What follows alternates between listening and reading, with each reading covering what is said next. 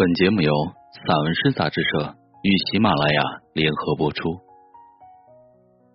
熟人的事物，梁木，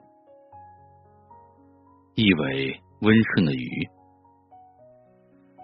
他躺在盘子里，身边是酱的黄、辣椒的红以及香菜的绿，一脸祥和，保持着休憩的样子。一声咳嗽，他突然不失时机的向我的喉咙刺出蓄谋已久的刀子。一枚放在窗台上的橘子，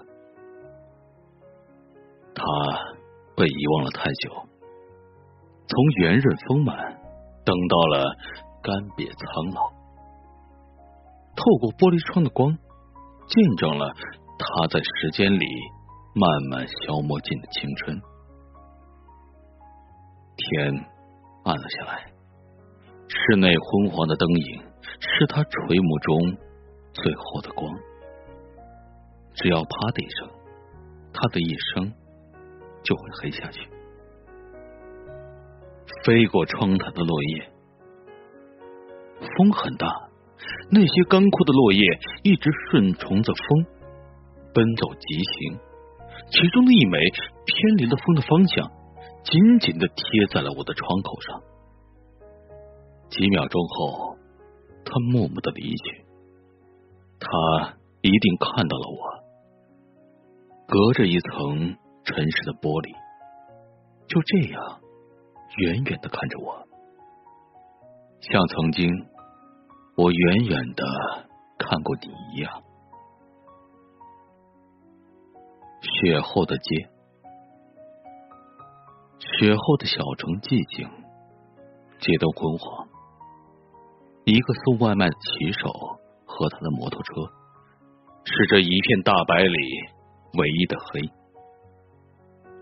他伸直了双腿，努力的维持着身体的平衡。